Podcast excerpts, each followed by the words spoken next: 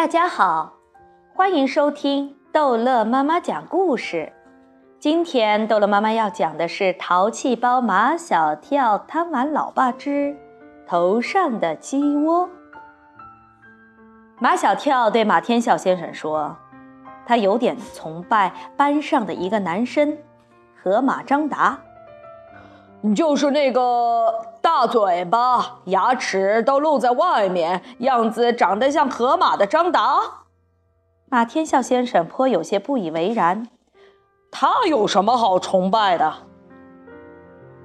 他可以在脑门上敲鸡蛋。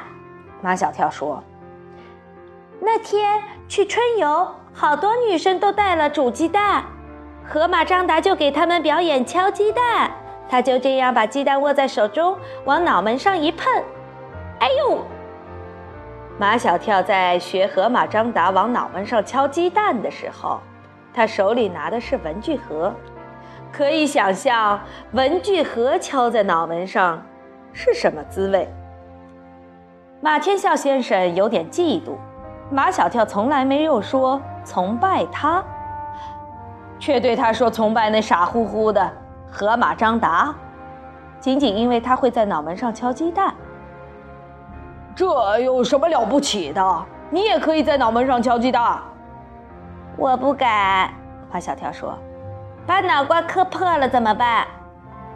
不会的，脑瓜比鸡蛋硬，鸡蛋会破，脑瓜不会破。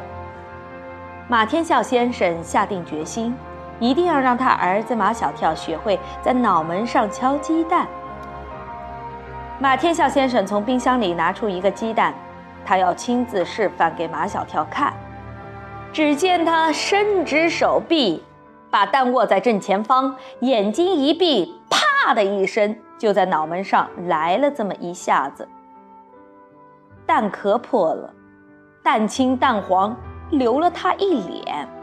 马天笑先生自认为他很悲壮，马小跳看他的样子却感到有点可怕。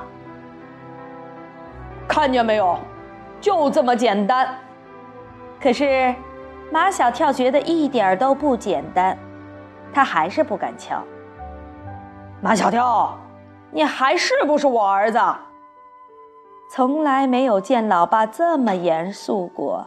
马小跳只好找借口说：“这样白白的把鸡蛋敲破，很浪费。”马小跳的妈妈马上想起家里还有一篮鸡蛋。说这些鸡蛋放的时间已经很长，不能吃，正好派上用场，拿给马小跳练习在脑门上敲鸡蛋。儿子，你勇敢的敲，把这一篮子鸡蛋通通敲破。马小跳还是有点犹豫。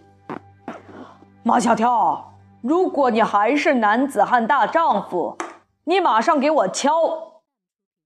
马小跳以为。男子汉大丈夫是结了婚的男人，所以他说：“我还没有结婚。”但是你长大了会结婚的。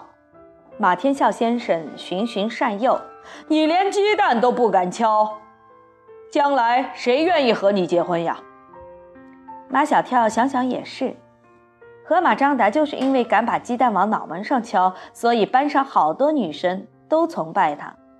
连看他的眼神都特别，马小跳也很想有女生崇拜他，也想有女生看他的眼睛很特别。马小跳豁出去了，他已经没有退路了。他的爸爸妈妈都看着他，如果他不敲，他们会失望的。他们最大的愿望就是让他们的儿子成为顶天立地的男子汉。马小跳握着那个鸡蛋，学着他老爸的样子，伸直了手臂，心一横，眼睛一闭，啪的一声，就在脑门上来了那么一下子。叽叽叽叽，怎么会有小鸡叫？马小跳感觉头里有什么东西在动，他用手一摸，湿漉漉的，还有一点温暖。多么可爱的小鸡呀！马小跳的妈妈又惊又喜，但她又手无足措。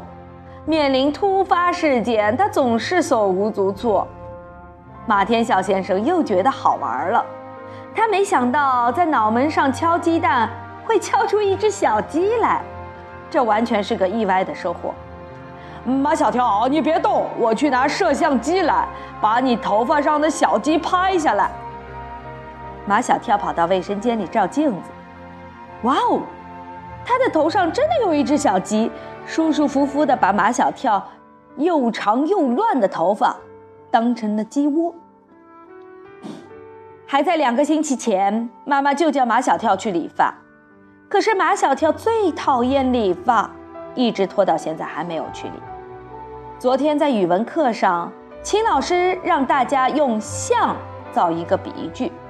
马小跳的同桌那个一直和马小跳吵来吵去的陆曼曼开口就是一句：“马小跳的头发像鸡窝。”现在，马小跳的头发不是像鸡窝，而是真的成了小鸡的鸡窝了。马小跳摇着头，想让小鸡下来，小鸡不下来。他好像很喜欢马小跳头上的鸡窝，叽叽叽的叫得十分快活。马小跳也十分快活，他顶着这只小鸡，从这个房间走到那个房间，又从房间走到阳台上去。马小跳家的阳台正对着一条繁华的大街。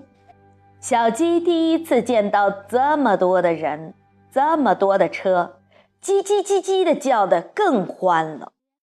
不知是谁第一个发现了阳台上的马小跳，发现了他头上的小鸡，他指给街上的人看，街上的人都停下脚步来看马小跳和他头上的小鸡。